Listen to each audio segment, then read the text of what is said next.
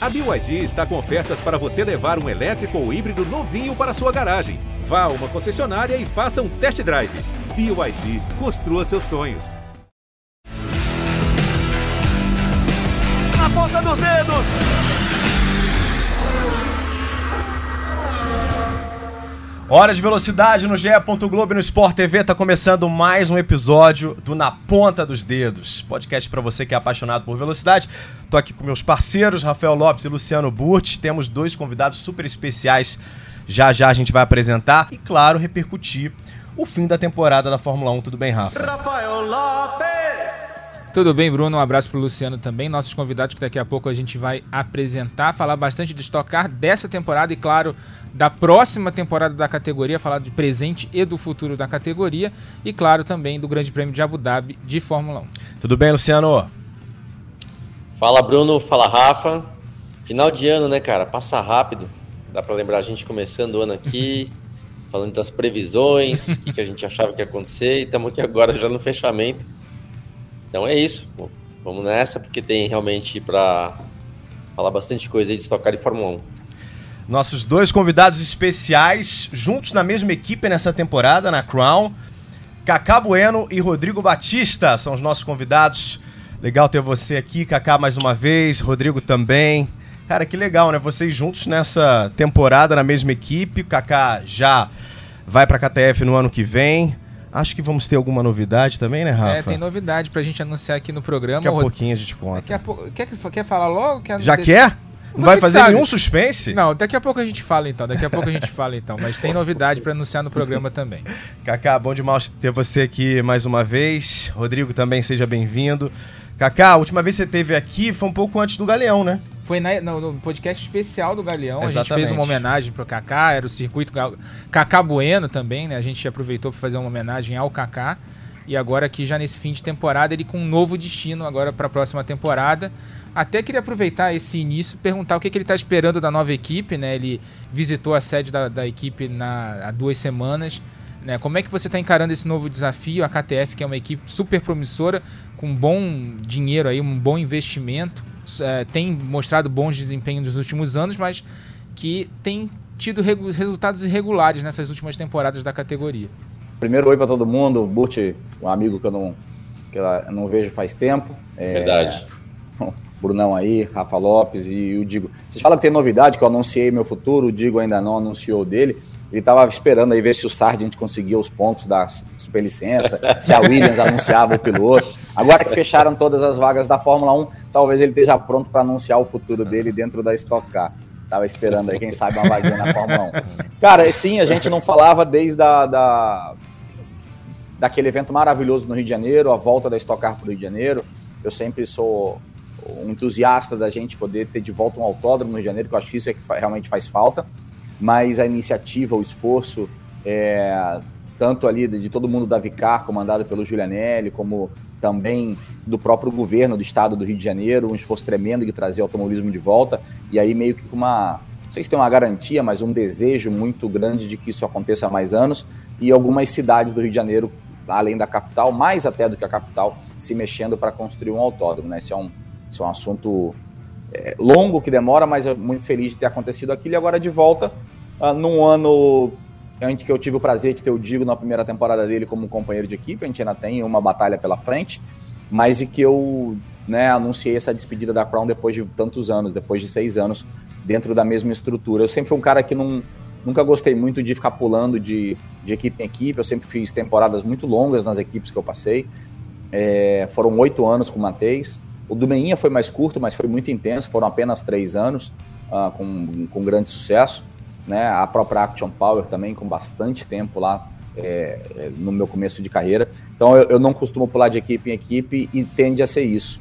É, e aí eu vai muito de encontro que você falou, Rafa.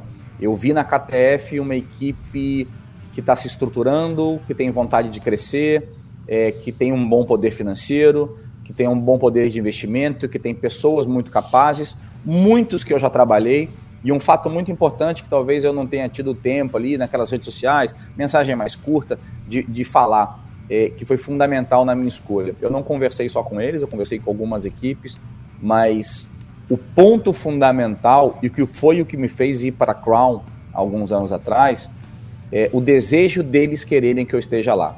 Então a KTF, em todos os momentos, desde o dia 1 da negociação, se mostrou interessadíssimo que eu estivesse lá presente. O Kaká venha, você vai somar com a equipe, você vai somar com experiência, com, com apontar o caminho. É, a gente está disposto a fazer o que, que você imagine e quer, obviamente respeitando os nossas metas e, e objetivos de trabalho da maneira que a gente quer, mas unir esforços, trocar ideias. E aí você me perguntou se eu tive visitando a oficina, tive visitando a oficina, conversando com os engenheiros. Então, assim, o Guilherme Ferro eu não trabalhei junto, tenho muita vontade de trabalhar junto, mas o Troy eu trabalhei junto em três anos na Europa.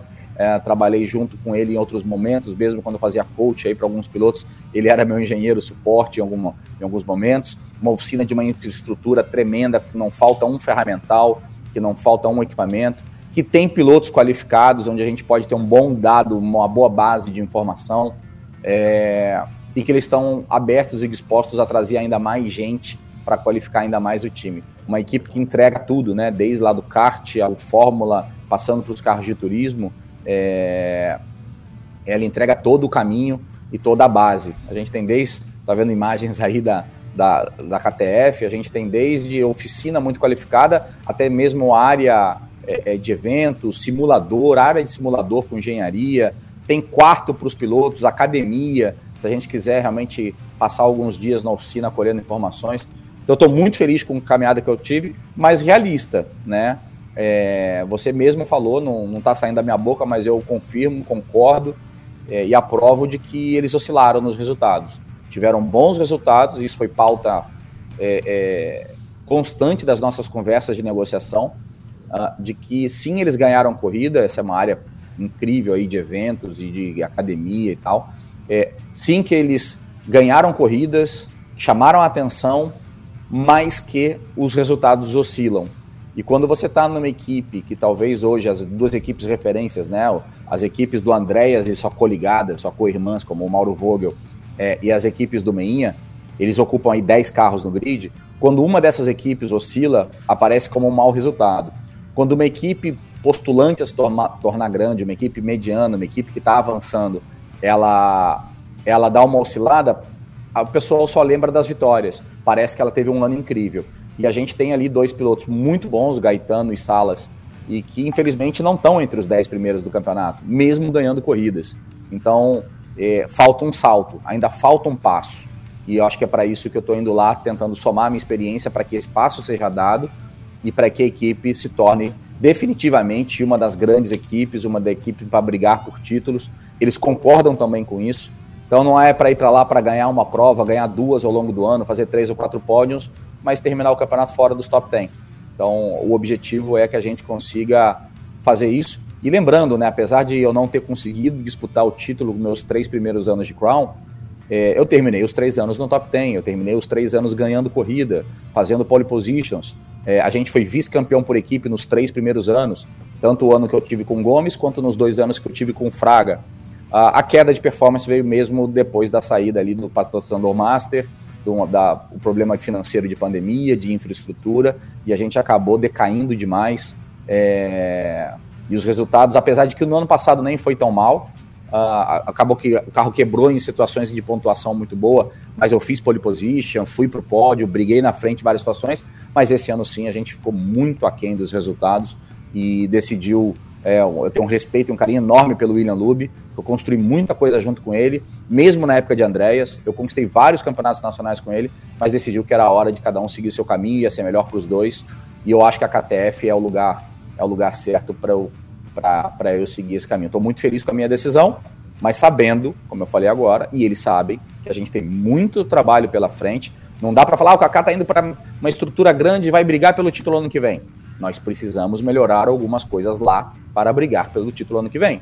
Porque Salas e Gaetano não conseguiram brigar pelo título, apesar de terem brilhado em alguns momentos. Então, a gente ainda tem que dar alguns passinhos para frente lá e eu estou confiante que a gente vai conseguir. Se você só estiver ouvindo o podcast através do GE ou a sua plataforma favorita de áudio, depois procura a programação do Sport TV para ver essas imagens. Enquanto o Kaká falava, a gente mostrava aqui para você a estrutura da KTF, de fato uma estrutura invejável, Burt, em uma equipe que só cresce. A gente inclusive falou muito sobre a KTF no programa passado quando o Gaetano esteve aqui com a gente.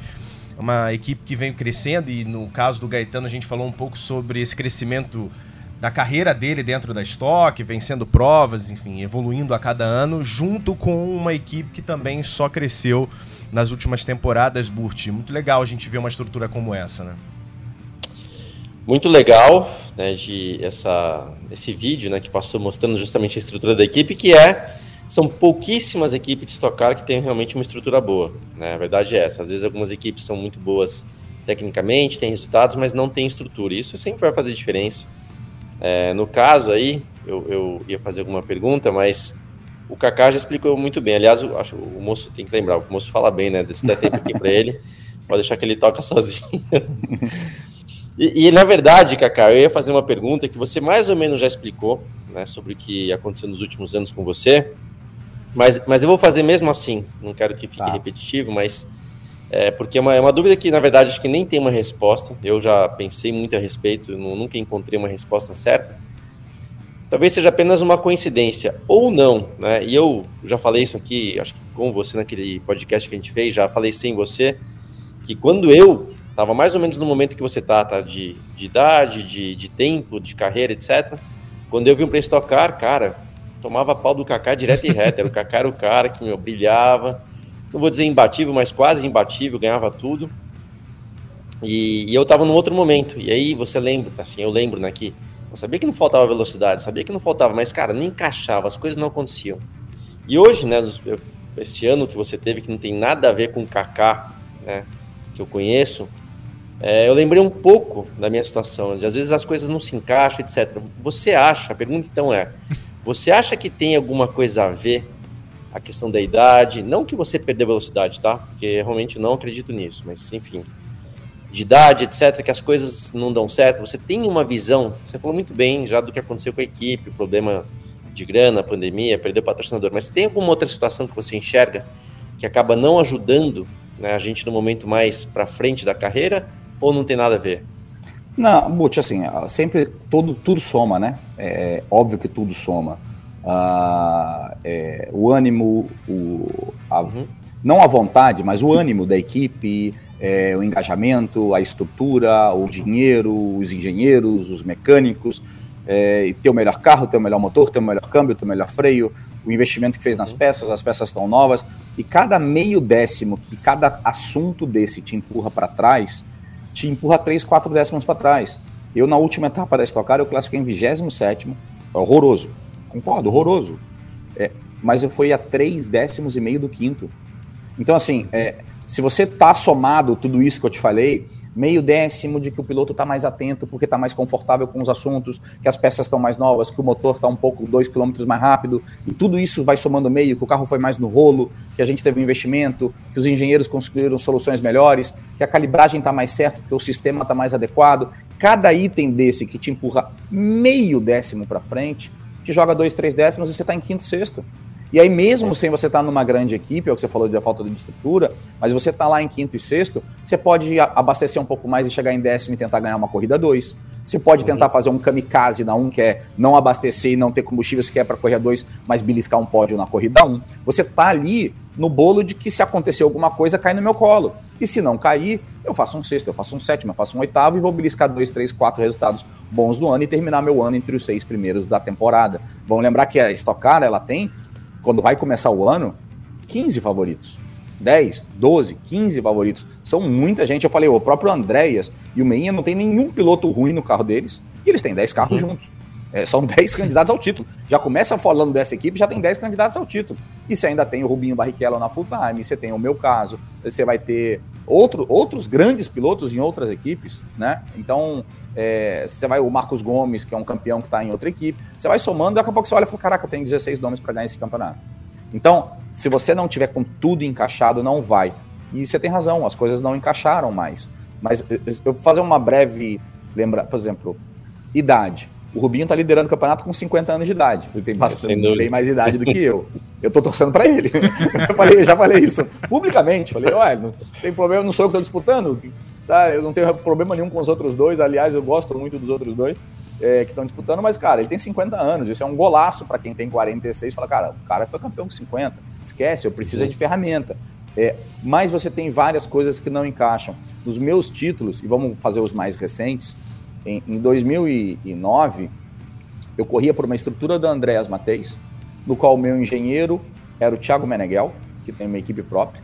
O meu telemetrista era o Kiko, né? Foi durante o, o Kiko uhum. Seco, Seiko, que foi um engenheiro que deu, foi com um título com Fraga, foi um engenheiro do, do título do Casagrande é, e trabalhava junto dentro da estrutura. Uh, e o comandante desportivo de da minha estrutura era o William Lube, que era o cara da Crown, que depois ganhou dois campeonatos com Marcos Gomes e com, e com Fraga. Pô, Cacá, então você não tem mérito no título? Não, óbvio que eu tenho mérito no título, porque outros pilotos tinham essa disposição também para os carros deles. Mas você tem que juntar muita gente competente. Essa é, é, esse é uma coisa, isso é um fato. Então você acaba juntando. Você correu numa grande equipe, você correu no Mauro Vogel, né? É, uhum, é uhum. Genial. Talvez, se não é o mais genial, entre os grandes gênios da Stock Car. Uhum. Nunca tive o prazer de correr com ele. Mas todo uhum. mundo sabia no paddock que faltava estrutura. Todos Exato. nós sabíamos dentro do paddock. A gente falava isso. Ele não uhum. vai disputar um título, ele vai ganhar corridas, mas não vai disputar o título, porque na hora H um pit stop vai dar errado, uma peça vai quebrar, alguma coisa vai acontecer, num determinado classificação vai largar em vigésimo, e isso uhum. vai te tirar a oportunidade do título. É, uhum. E quando teve estrutura, ganhou o título.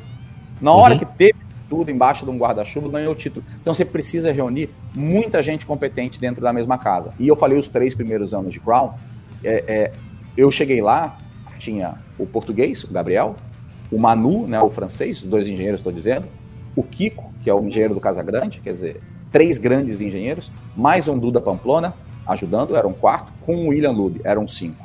Nós tínhamos um, um, um, grupo de cinco pessoas em que fazia a equipe ser muito forte. E na época de pandemia e perda de patrocínio, nós fomos perdendo um a um. Hoje nós temos um responsável técnico muito bom, tá? Não tenho nada contra, cara, muito, adoro ele. Trabalharia de novo com ele a vida inteira, o Gustavo Câmara, mas é um. Nós tínhamos quatro engenheiros, hoje temos um não tenho como. Você vai olhar uma estrutura do Meinha do Andréas em seis carros. Além de ter um Meinha e um Andréas, depois eles têm mais um por carro. É um grupo de sete engenheiros para fazer uma equipe girar.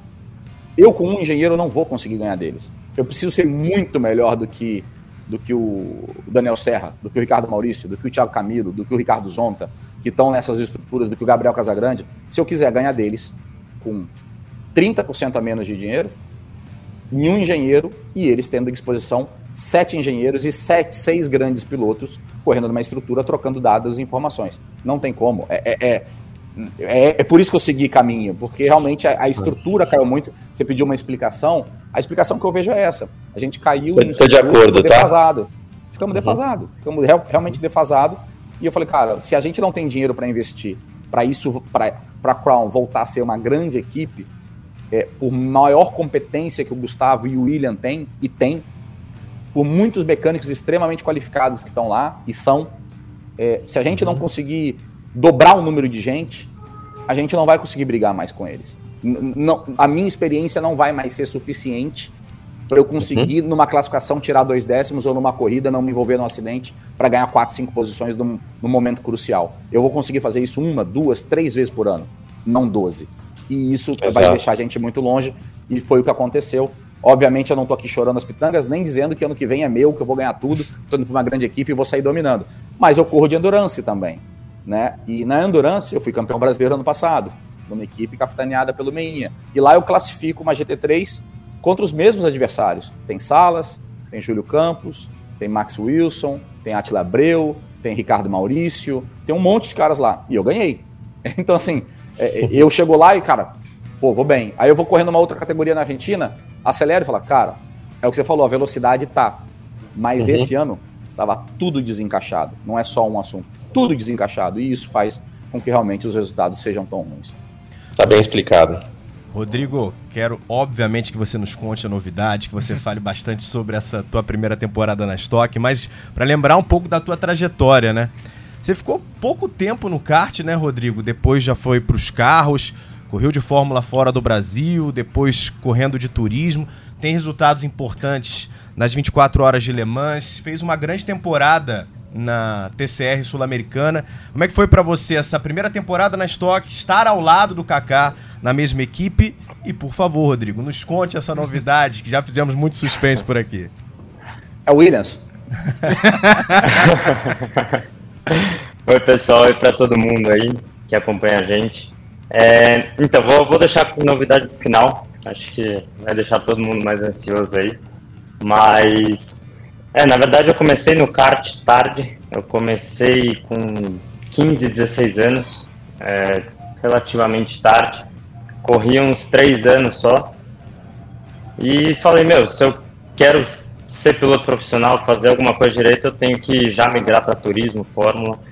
E foi isso que eu acabei fazendo. Eu corri aqui no Brasil de Fórmula 3 e de Brasileiro de Marcas. Completamente diferente os carros, mas correndo no mesmo ano junto. Tinha até final de semana que eu tinha que ir correndo os dois carros juntos. Então foi bem desafiador assim para mim. E a partir de 2016 eu já fui para fora do Brasil. Então eu corri 2016, 17, 18, 19 e 20 entre Europa e Estados Unidos. Corri de GT4, de GT3. E como você falou, né, eu acabei correndo as 24 horas de Le Mans, tive a oportunidade lá de conseguir fazer em 2019 e consegui terminar em segundo. Na verdade, eu terminei em terceiro, mas por conta da desclassificação até que foi do Fraga, que tinha ganho a corrida, é, a gente acabou indo para segundo. Mas só de ter subido no pódio, acho que Le Mans acho que foi muito especial para mim. É, acho que isso daí é uma, uma coisa que eu vou levar para o resto da vida correr em Le Mans e subir naquele pódio. Então, e a partir de 2021, eu falei, teve a pandemia, tudo, e eu queria voltar para casa, né? Estava muito tempo fora de casa, morando sozinho, e bate aquela saudade também, né? Então, meus pais um pouco reclamando um pouco, que eu estava muito tempo fora, que tinha que ajudar também com as coisas da família. E eu decidi voltar. E óbvio que o objetivo era a estocar desde do, do ano passado, mas acabou que não dava por conta de patrocínio, eu estava muito tempo fora do Brasil e surgiu a oportunidade da TCR. E aí na TCR eu corri com o Nono, na equipe do Nono, e foi um ano muito bom, é, completamente diferente de qualquer outro carro também que eu tinha andado. Tração dianteira, é um carro que tem muitos pilotos lá fora que correm, é um campeonato muito grande na Europa, nos Estados Unidos, e que era o primeiro ano que vim aqui para a América do Sul. E eu acabei conseguindo fazer é, ser vice-campeão. É, o piloto que foi campeão, na verdade, ele era um espanhol, é um espanhol que foi campeão aqui, mas já foi campeão lá na Europa também. É, corre na Europa de PCR há mais de 4, 5 anos, então é um piloto aí que tem bastante bagagem nesses carros. Então, acho que eu fiquei fiquei muito contente de, de ter conseguido andar bem e conseguir esse vice-campeonato. E aí surgiu a oportunidade, né, o patrocinador que veio comigo desde a TCR, veio agora também para Stock Car esse ano, surgiu essa oportunidade de, de entrar na Stock Car. E aí eu falei, putz, agora tenho que abraçar essa oportunidade, ir para Stock Car e fazer minha carreira agora na Stock Car, né? Então, é, com certeza esse agora é o meu objetivo, é ficar na Stock Car esse ano já foi muito bom. É, obviamente que nem o Kaká estava falando, é, acho que a equipe poderia ser melhor, vinha de resultados melhores no, no, ano passado, mas mesmo assim consegui me adaptar bem com o carro, consegui até fazer o pódio aqui em Interlagos, né, que depois a gente acabou recebendo uma desclassificação, mas é, que não mudaria o resultado, eu acho. Então é, fiquei contente com, com o resultado, com a minha performance no carro e sabendo que a equipe daria para ser um pouco melhor. Acho que, obviamente, eu tenho que melhorar um pouco no carro, sempre, todo mundo tem que melhorar, e a equipe também não, não acho que é diferente. E a grande novidade, é, vou contar para vocês aí, mas na verdade eu vou anunciar é, essa novidade na sexta-feira oficialmente. Mas é que ano que vem eu vou estar no grid da Stock Car, isso já já está certo. Vou estar no grid da Stock Car na KTF, então mais um ano aí sendo companheiro de equipe do Kaká, que obviamente me ajudou muito ter o Kaká ali do lado é, no meu primeiro ano e agora poder ter ele também comigo no segundo ano vai ser muito importante. Então, estou muito contente aí de, de ter fechado aí para o ano que vem. E acho que é o que o Kaká falou, né? É, a estrutura da equipe, vocês também falaram muito. É, não tem o que falar sobre a estrutura, uma estrutura muito boa, e mas sempre tem trabalho. É o que eu falei. Acho que a gente, todo mundo tem que evoluir. Eu tenho muitas coisas para evoluir na Stock Car, mas a equipe também tem. Todo mundo tem muito trabalho para fazer e com certeza a gente vai buscar bons resultados aí para o ano que vem. Notícia boa, Rafa, os dois juntos de novo. Na KTF, numa equipe, como a gente estava falando, como falou bem o Kaká e falou agora de novo o Rodrigo, uma equipe que tem muito a crescer. Legal ele tá anunciando aqui em primeira mão. Muito Lembrando bom. que esse podcast vai ao ar em áudio pela primeira vez nas às quartas-feiras no GE e às quintas-feiras à noite é, no Sport TV 3, então você está vendo aqui em primeira mão, antes do anúncio do Rodrigo na sexta-feira, né? Então estamos anunciando aqui em primeira mão.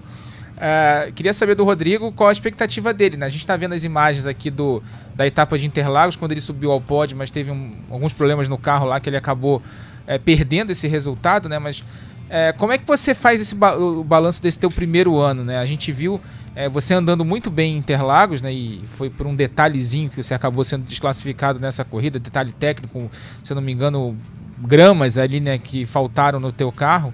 Mas você andou muito bem aí em Interlagos, você andou muito bem também na etapa de Santa Cruz do Sul. Você fez uma temporada em que você foi evoluindo desde a primeira corrida do ano.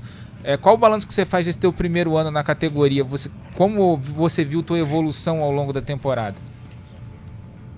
É, então, é, primeiro sobre a punição foi entre 1 kg e 500 gramas ali, mas também é, é, o que eu falo. Isso daí acho que não mudaria o resultado, mas é, acontece. Acho que a regra é, não tem o que fazer, então é isso a gente tem que aceitar. E como meu primeiro ano, eu acho que é, foi muito bom, é, principalmente aprendizado para mim. É, a minha primeira etapa, que foi Interlagos, eu comparo muito minha primeira etapa de Interlagos e a segunda etapa de Interlagos. Óbvio que tem muito ali a melhora da equipe, que a gente melhorou bastante, a gente progrediu muito durante o ano, mas eu me comparando dentro do carro é uma diferença absurda. É, em termos do carro, de me adaptar, é, ritmo de corrida, conseguir um pouco mais da, da estratégia, de conseguir manter mais o carro da primeira até a última volta da corrida que isso conta muito na Stock Car, até o uso do push, e na primeira etapa até, dando um exemplo, eu perdi, acabei perdendo duas, três posições por usar o push um ou dois segundos mais tarde ou, mais, é, ou antes do, do tempo certo. Então acaba que isso só com tempo de corrida, só com tempo de pista mesmo você acaba aprendendo. Então é o que eu falei, acho que isso com certeza eu ainda vou seguir aprendendo até o ano que vem, os próximos anos, isso a gente nunca para de aprender. E Santa Cruz, igual você falou, foi outra pista também que me adaptei muito bem, o carro estava muito bom. É, classificação a gente conseguiu até porque três. Teve uma falha minha ali, que no, na classificação a gente também acabou depois indo para a última, mas a velocidade está ali, então acho que é questão mais de adaptação, questão de fazer as coisas no momento certo e prestar mais atenção nos detalhes para não ter qualquer tipo de erro ou qualquer coisa assim. Luciano Burti sabe muito bem. Quando Rafael Lopes se prepara para um programa, quando ele faz o roteiro, ele vai lá vasculhar os arquivos tem, da Globo. Tem sempre surpresa. Tem tanta coisa do Kaká, né? Essa aqui eu não lembrava, juro pra você. Quando eu olhei aqui o roteiro, eu falei, cara, teve isso mesmo, é? Sete anos atrás, Kaká, certamente você lembra. Vamos conferir a matéria de Rafael Sibila. Olha o que, que o Rafael Lopes já aprontou com o Kaká. Dá uma olhada.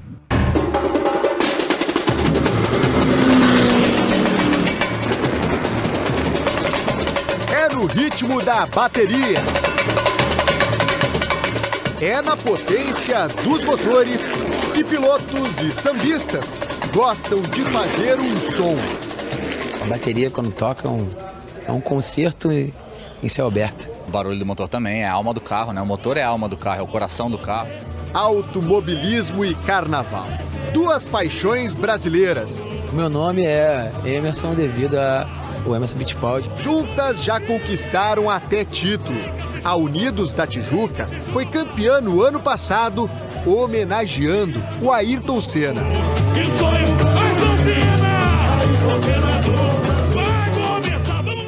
Estamos na cidade do samba. Primeiramente, deixa eu apresentar os nossos convidados: Cacá Bueno, pentacampeão da Stock Car, Emerson Dias, intérprete da Grande Rio. E como vocês sabem, as escolas de samba sempre levam para a avenida carros alegóricos. Cacá, imagino que você já pilotou tudo que é tipo de carro, né? Um desses daqui, já? É, eu já dirigi quase todos. Esse aqui falta. É, é grande, hein? É bem maior do que qualquer carro de corrida que eu já dirigi. Enquanto o carro da Stock pesa pouco mais de uma tonelada, um carro alegórico desse tamanho chega a pesar 15 toneladas. Para ir ao cockpit, Kaká precisou da ajuda de uma escada. A cabine fica meio escondida. É espaçoso. Só não dá pra ver nada aqui, cara. O, o ambiente pra ver é complicado, hein, cara? Não, ver, cara. Eu quero ver quando tiver uma passinha de sambola na sua frente aí pra tu não perder a atenção. Aí desconcentra, né? Do lado de fora, fica o diretor, orientando o piloto, que precisa ter muito cuidado. É, é tenso, é fácil, mas passa nervoso lá dentro. É isso aí. Na boleia do caminhão tu é bom. Quero ver se tu é bom no samba também. E aí, aí vou comigo, rapaziada. Eu vou na ginga, eu vou na ginga, jeito malandreado. Vem cá, menina, como eu sou gatilhado. Se você ver, então vamos jogar. Chegou grandinho, pode apostar no jogo. Cacá, tava esperando, Deixa pelo, tava esperando Ô, pelo menos isso aqui, Cacá, pô. Não, os Ô, caras Bruno. queriam que eu ficasse sambando. Eu depois até dei uma sambadinha. Quando começou a filmar, eu parei de novo. Falei, não vou passar esse ridículo. É melhor passar o ridículo de ficar parado do que o ridículo de sambar errado. Eu, eu, eu, eu, eu desisti. Muito bom, Isso aí, isso aí, isso aí é carioca que cresceu em São Paulo, cara. É, É, né? de kart não viveu coisa de carioca lá, então Eu, eu, não manja lembro- disso. eu tava vendo, revendo essa matéria, eu lembrei agora, recentemente o Adnet foi naquele programa do Porchat, Hum. e aí ele, ele, ele carnavalesco e tal, ele tava falando, cara, carro alegórico tem duas direções, né? É a direita ou mais a direita, né? e a esquerda ou mais a esquerda, então você tem que ficar controlando o carro. Nossa. Cara, é impossível de ver alguma coisa. É impossível de ver alguma coisa. Na verdade, o que você vê, quem dirige não é o cara que tá lá dentro. É, é tentar explicar mais pra galera que tá aí acompanhando. Quem dirige é o cara que tá de fora apontando pra onde eu tenho que ir. Porque você não vê absolutamente nada ali dentro, é um monstro.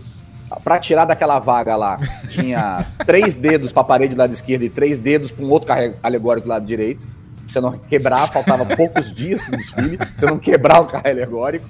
É, e a gente sabe que na, na, na avenida é a mesma coisa, fica perto de uma grade da outra. Então, é, eu simplesmente você vai, o cara vai apontando para direita, você vira um pouquinho, o cara aponta mais, é o que você falou, é mais para direita, né? E vai para esquerda, e você vai indo, o cara manda parar, você para. Você fica meio como o piloto de avião na hora que estaciona, que tem um cara com a balizazinha na frente. É meio assim, porque você não vê absolutamente nada.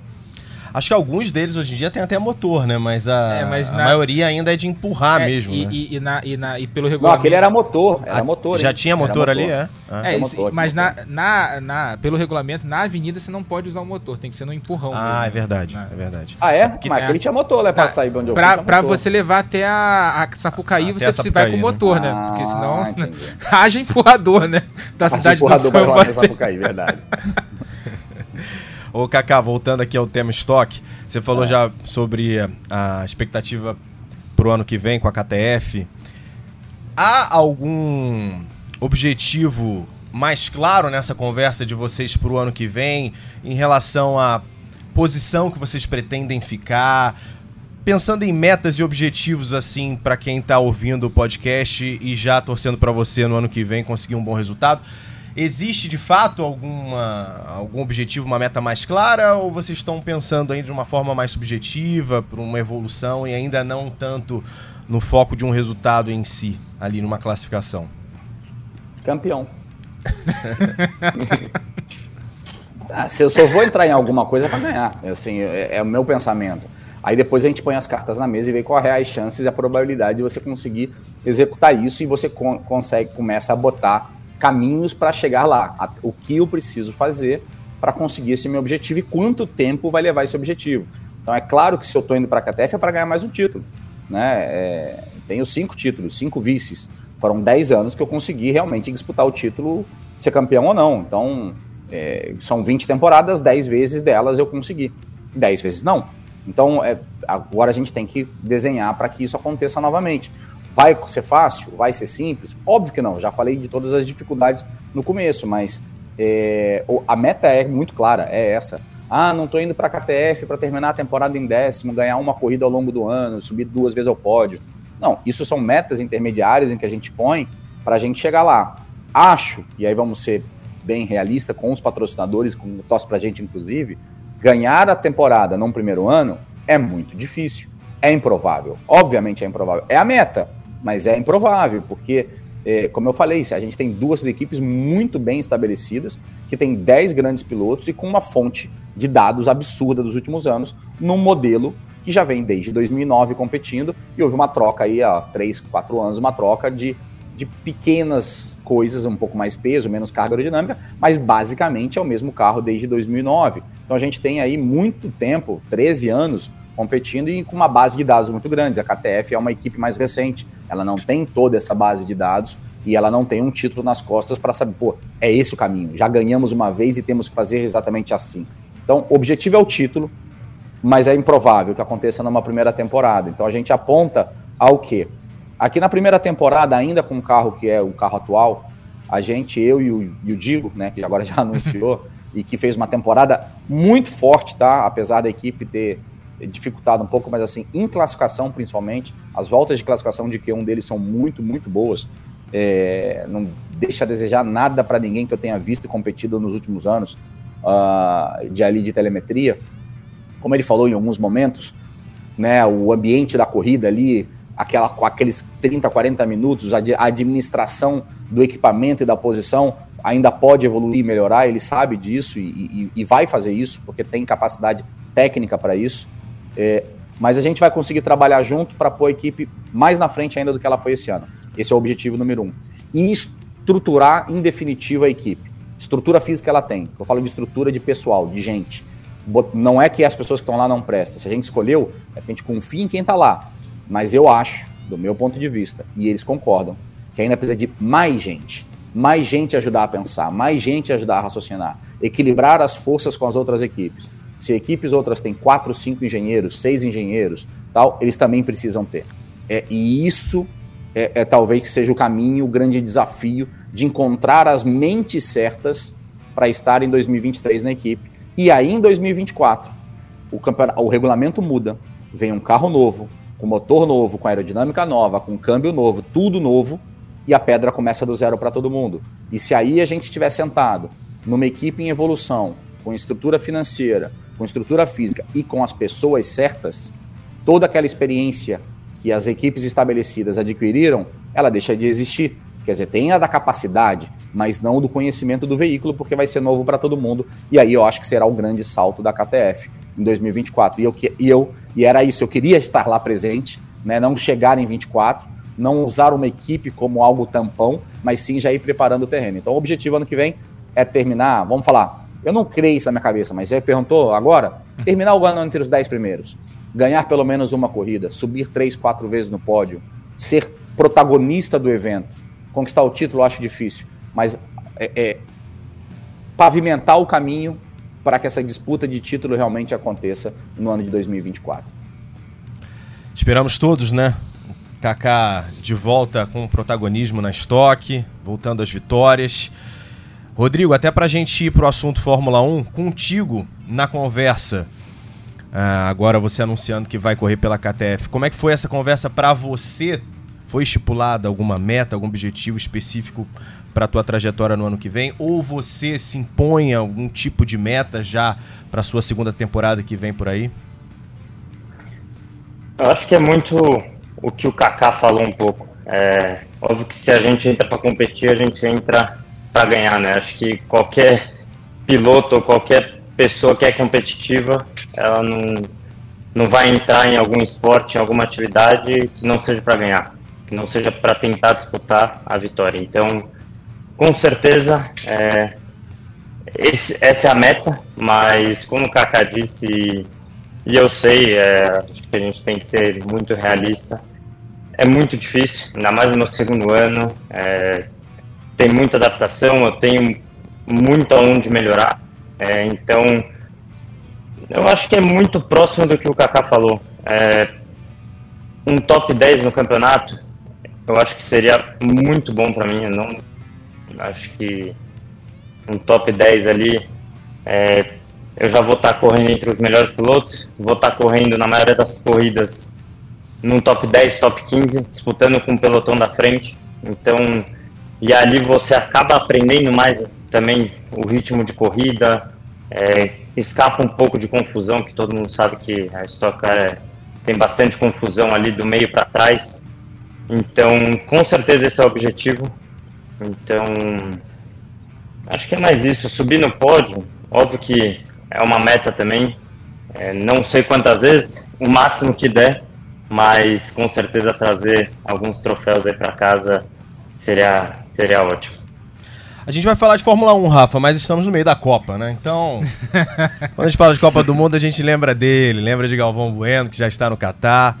Não sei quando é que você vai assistir ou ouvir esse programa, se o Brasil já vai ter jogado, né? Exatamente. O Brasil joga na quinta-feira, você pode ouvir o podcast e ver antes ou depois do jogo do Brasil. O programa certamente você vai assistir no Sport TV depois do, do é jogo. É verdade, do jogo. Do jogo é. Mas você pode ouvir, ouvir antes. antes. Exatamente. Agora vamos relembrar uma um dia... Uma vitória de é. 3 a 0 Bom, bom palpite. Opa. Não, já tô deixando registrado que vai ser 3x0. Depois vocês me perguntem o número da Mega também. Palpite é bom, palpite é bom. Certo, certo é que a Argentina perdeu de 2x1 para a Arábia Isso Saudita. a gente já sabe, isso Mas... a gente já sabe. Isso a gente já sabe. Haja coração, hein? Como é que foi esse momento que o Kaká levou o Galvão Brandar no estoque? Quero ver. Nessa segunda tô aí, né? No Bem Amigo, mas domingo tava aqui, ó. Cadê meu capacete? Aê, vambora. Vem comigo aqui, ó. Dentro dessa coisa aqui, ó. Passar um pouquinho de medo. Bora. Passar um pouquinho de medo. Vambora, bora, bora, bora. Pra pista, vambora.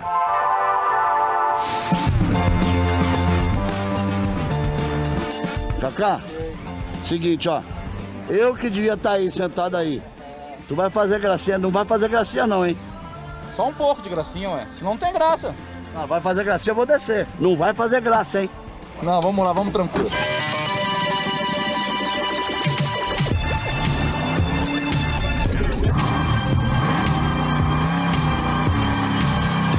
Kaká tá fazendo uma sessão especial para apavorar o pai.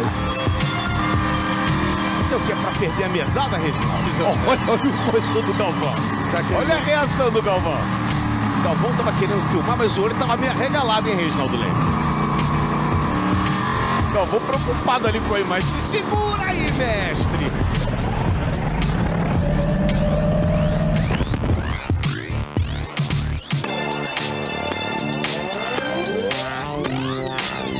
Muito bom, cara, muito bom. Agora é o seguinte, o que ele não sabe é que eu estou preparando, depois da corrida, eu vou guiar ele vai do lado.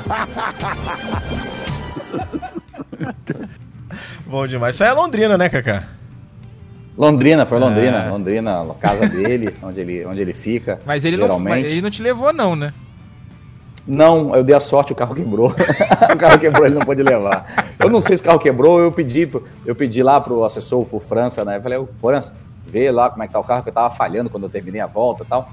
Eu, eu, dei uma empurradinha, vê, vê se quebrou, vê lá se quebrou. E aí eu me safei dessa aí, dele dirigir. Mas ele passou, o Galvão é um atorzaço também, né? Porque ele passou um susto, mas ele tá acostumado, ele não precisava fazer aquela cara toda, não. Mas foi um belo, um belo passeio, é sempre divertido. É uma ação que a gente faz muito, a gente leva muita gente legal lá. Agora a gente poder levar o próprio pai é sensacional, até porque ele é um grande entusiasta do automobilismo também e, e ele se divertiu muito aquele dia. Muito bom. Burti, entrando no assunto Fórmula 1, tivemos o encerramento da temporada lá em Abu Dhabi. Cara, 15 vitórias do Verstappen, muita coisa, uma temporada só, impressionante. Aí eu destaquei aqui, Burt, você pode destrinchar o que você quiser para a gente começar essa conversa, pensando aqui em aposentadoria do Vettel, pensando nesse número impressionante do Verstappen. O Leclerc, naquela disputa ali com o Pérez, acabou ficando com o vice-campeonato. Tivemos brasileiros participando dos treinos, né? Drogovic, o Pietro também. O que, que você gostaria de destacar nesse início de conversa, falando do encerramento da temporada da Fórmula 1, Burti? Bruno, eu, eu vou falar sobre tudo que você tocou no assunto, mas eu, eu, vou aproveitar, até porque o Kaká puxou, vocês puxaram isso, né, do, do Galvão. E eu tenho 17 anos de Globo, sendo que 14, 14, 15 foram ao lado do Galvão, né? Foi com, se eu falar quem foi meu professor na TV, sem dúvida foi ele.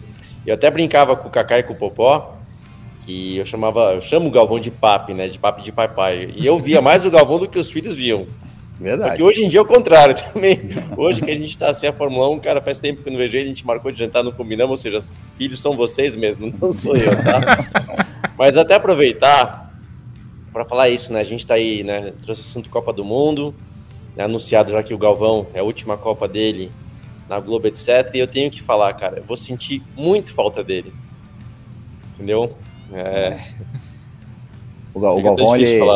É, não, o Galvão, ele ele é um cara que é muito. É, eu, eu puxei um pouquinho esse lado, né? É, de ser exigente, às vezes até parece que a gente é brigão por ser exigente, porque a gente gosta das coisas feitas em alta performance. Então, se a gente se cobra alta performance, a gente cobra quem está do nosso lado de alta performance também. E, e, mas ele é muito fiel aos parceiros dele. Ele é muito fiel, é muito companheiro aos parceiros. É, e você vê que também, assim como eu falei que eu tenho sempre uma, uma parceria muito longa nas equipes onde eu vou, é, e mesmo quando a coisa parece que está desmoronando, eu fico tentando catar os cacos e reconstruir, e não quero abandonar o barco. O, as parcerias do Galvão são muito longas, né? Com, com o Reginaldo, com o Arnaldo, e uma das parcerias longas é, foi com o Burt, né? A gente uhum. é, é via ali, não. É sempre uma coisa que eu gostei muito de fazer, de comentar a corrida, mas eu nunca tive o tempo, o espaço e nem a capacidade do Burt de conseguir entender aqueles rádios em inglês, que até hoje eu não entendo nada de como ele traduzia aquilo. Mas é, de fazer a minha rádio e admirava e, e, e, bem feliz por o Galvão ter encontrado um novo parceiro, parceiro técnico, que também no meu ponto de vista faltava. O Reginaldo conta muito bem a história, muito bem os bastidores. O Reginaldo é brilhante no comentário em vários aspectos, em trazer a informação e tal, mas a gente precisava, né, a, a televisão precisava de um cara que, que explicasse o que estava acontecendo dentro do cockpit, não só do lado de fora. E o Burt veio para traduzir isso para o público. E, e traduziu não, mas... com maestria durante muito tempo, muito bem, ao lado do Galvão. Galvão, o Galvão que não é de deixar ninguém falar, é, dava espaço para o Bote. Não é muito espaço, mas dava espaço, é uma brecha para o é. falar. Enfim, cara, foram, né, enfim. É, Consegue falar ainda, Luciano? E o que você falou, eu, eu, sempre falo, tá, quando tá em palestra, eu falo, ó, Galvão é meio briguento e tal, mas sabe uma coisa, cara? Ele veste a camisa do time, ele veste a camisa da empresa. Quando ele briga lá com todo mundo, é pensando no produto. Então, enfim, tem muita coisa para falar, não dá tempo. Bruno, deixa eu responder o que você perguntou que também é o assunto aqui. É, cara, eu, eu, primeira coisa para eu já lembrar, tá? Eu falei no último podcast é, que talvez ali aquela má performance da Red Bull aqui em Interlagos tinha algum motivo extra, além de não ter se acertado com a pista, que podia ser uma certa punição ali, aquele negócio do teto de gastos, eu falei, ó, se eu tiver enganado eles andarem bem em Abu Dhabi é porque eu mordi a língua, ou seja, eu mordi a língua mesmo, porque os caras chegaram lá, detonaram, né, detonaram, é, primeira fila na classificação, é, perderam o segundo lugar por uma questão de estratégia, mas nem considero que foi um erro da equipe, foi apenas uma aposta. E aí, Bruno, a grande surpresa foi, na verdade, ver uma Ferrari de repente conseguindo fazer uma corrida boa de estratégia, né, que é uma surpresa grande para o ano, e de consumo de pneus, de desgaste de pneus, de administrar o desgaste do carro ter um bom rendimento até o final. Então, assim, essas coisas da Fórmula 1 que ainda são muito estranhas, né? Você tem lá, o Kaká falava muito bem da estrutura, como faz diferença equipes bem né, estruturadas, com grana, com pessoas e cabeças. Cara, esses caras, né, Ferrari, Mercedes, no caso, tem os melhores caras do mundo ali. E vira e mexe, os caras se perdem de maneira assim que, às vezes, te falar, nem na Stock Car a gente cometeria alguns erros que a gente vê lá. Você vê uma Mercedes que meu, dominou, vai, dominou Interlagos, é, primeiro e segundo, chega lá em Abu Dhabi o carro não vai bem. Então, assim, tem muita coisa ainda que é difícil. Isso mostra como o automobilismo é difícil, né? Então, é, enfim, fechou o ano, fechou o ano do jeito até certo. O resultado foi, né? O, mais uma vitória do Verstappen, 15 vitórias no ano, quebrou o recorde, mais do que merecido por ele e pela equipe, né? O Leclerc em segundo, que também, vamos falar, se teve um, um personagem aí que fez alguma coisa de importante no ano fora o Verstappen foi o Leclerc, com, se não me engano, sete pole positions, com vitórias, né, que, com, com corridas que ele deveria ter vencido, mas a equipe vacilou. E o Pérez, que sim, óbvio, né, merecido o terceiro também, mas eu, eu não acho que também vice-campeonato conta muito, mas seria um pouco injusto tirar o vice do Leclerc, porque o Pérez simplesmente não acompanhou nem de perto o companheiro de equipe dele, que é o Verstappen. Então não, não tinha muito, muita vitória assim no ano, né? Você chamou atenção também pelo, pelo Drogovic, que andou é, no, no, treino de sexta-feira, tá andando, a gente está gravando aqui na terça, tá andando hoje, né? Também andou hoje, na verdade. É, que tem vários pilotos novos andando, tem pilotos estreando, né? Então, tem bastante coisa, mas, de novo, Bruno, isso aí é uma. Comparado com o que eu fiz na minha época de, de Fórmula 1, quanto eu andava, cara, andava muito. E esses jovens pilotos têm essa dificuldade, né? Muito tempo de simulador e pouquíssimo tempo no carro. Então, fica muito difícil de conseguir mostrar alguma coisa. E quando você está no carro, que você sabe lá que tem. Às vezes é um treino, como foi o caso na uma hora na sexta-feira de GP. E outra, você não pode botar esse carro na parede. Então, você anda abaixo do limite, cara. Andar na Fórmula 1 para você andar bem, você anda no limite e olhe lá, já é difícil. Andar abaixo do limite, cara, fica praticamente impossível fazer alguma coisa. Então, tem muita coisa de Fórmula 1. A gente sabe que o ano que vem vai ser é, um, um, regulamento praticamente igual, com pequenas mudanças aí para tentar melhorar o efeito bounce, lá o porpoise, né, o carro quicando na reta, tem algumas coisinhas que vão uh, proibir, como aquela asa traseira da, da, Aston Martin, algumas coisas, mas basicamente é o mesmo carro. E o grande mérito para fazer um fechamento do ano, acho que foi sim, se for lá aqui, qual que foi o destaque do ano? Cara, foi o grande mérito que o Pat Simmons e a equipe técnica da Fórmula 1 tiveram em fazer um carro melhor em termos de ultrapassagem, que tornou a corrida melhor. Se a gente olhar o que aconteceu esse ano, os carros brigando ali de se repassarem diversas vezes, isso não acontecia. Então, a grande vitória do ano foi essa. Realmente, depois de décadas tentando fazer um carro que evoluiu e teoricamente, teoricamente, o carro vai evoluindo um pouco mais para o próximo ano. Então, acho que basicamente um resuminho aí do que a gente vê em Abu Dhabi e do ano de modo em geral. E o teu, Rafa? É, eu assino embaixo do que o Luciano falou uh, sobre a estratégia da Ferrari é o antes tarde do que ainda mais tarde, uhum. né? Porque finalmente acertaram a estratégia e conseguiram dar o vice para o Leclerc e só faço um destaquezinho para a aposentadoria do Vettel, né? Que foi um, com décimo lugar, fez um ponto, não foi uma corrida tão boa assim, mas que o Vettel teve uma grande carreira na Fórmula 1, ninguém é tetracampeão do mundo na Fórmula 1 à toa, foi uma grande carreira, se despede da Fórmula 1 e agora o Alonso vai assumir o lugar dele. Inclusive já testou o carro da Aston Martin em Abu Dhabi já, carro totalmente sem marca lá, mas queria destacar a carreira do Vettel, né? Uma grande carreira na Fórmula 1. Pena que acabou dessa forma, não acabou com um grande desempenho, mas foi um cara que deixou a sua marca na categoria. É, um grande piloto tetracampeão, o Sebastian Vettel. Como é que a gente vai lembrar, Kaká, daqui a alguns anos, dessa temporada da Fórmula 1 de 2022, na tua opinião? Uma temporada onde Red Bull e Verstappen amassaram a concorrência. Eu começo o ano acreditando que a Ferrari ia ser um desafiante muito capacitado, que o Leclerc tinha grande chance. Inclusive, nas primeiras etapas do ano, me parecia que a Ferrari tinha um carro em melhores condições que a Red Bull, para uma maior quantidade de pistas, que eles, eles vinham variando em pole position e vitórias, mas as vitórias que não vinham para a Ferrari era muito mais por erros da Ferrari e de seus pilotos, erros de confiabilidade, erros de estratégia e erros de performance dos pilotos, mas que o carro estava lá, na maioria das pistas parecia que ela ia andar melhor, numa Mercedes muito longe. Fiquei muito satisfeito com a recuperação da Mercedes no final, que a gente começa a apontar um campeonato em que talvez nós tiver, vamos ter seis carros disputando o título ou disputando vitórias no ano que vem. Quer dizer, a gente teve um amasso da Red Bull e do Verstappen esse ano, mas a Ferrari se mostrou capacitada em alguns momentos e a Mercedes começa a mostrar uma evolução. É, eu, talvez eu vou tentar até dar uma explicação rápida e técnica sobre, sobre isso. A gente viu com uma Mercedes muito melhor no México e Interlagos. Para mim não foi foi uma surpresa o tamanho da melhora, mas não que ela não melhoraria em Abu Dhabi ou que em outros lados. É, a Mercedes ela não conseguiu fazer que um carro dela aproveitasse o efeito solo, isso desde o começo do ano. Né? Ela tinha o, o, o muito mais do que os outros, a Ferrari também tinha, mas muito mais do que os outros, e a única solução que ela fez para isso foi usar o carro muito duro, muito baixo, causando também um segundo efeito que era o bouncing, também que cava por ser muito duro o carro. E quando a gente vai para o México Interlagos, são coincidentemente as duas etapas de maior altitude, onde o efeito solo funciona menos para todo mundo. E isso pôde tirar um pouco a deficiência dela em relação aos rivais. Aliado a que são dois circuitos de curvas extremamente lentas e freadas em linha reta. E essa, nesse momento, e aí o Burt acho que vai concordar comigo, são horas que você consegue usar o carro um pouco mais alto e mais macio para que ele freie em linha reta e tracione melhor. Então, a grande Sim. desvantagem que ela tinha que usar um carro diferente dos outros, ela pôde voltar para talvez o, o, o, lugar normal que para o carro foi criado. Então, em Interlagos e no México, Eles não tinham a velocidade de reta da Red Bull, até Interlagos surpreendentemente sim, no México não.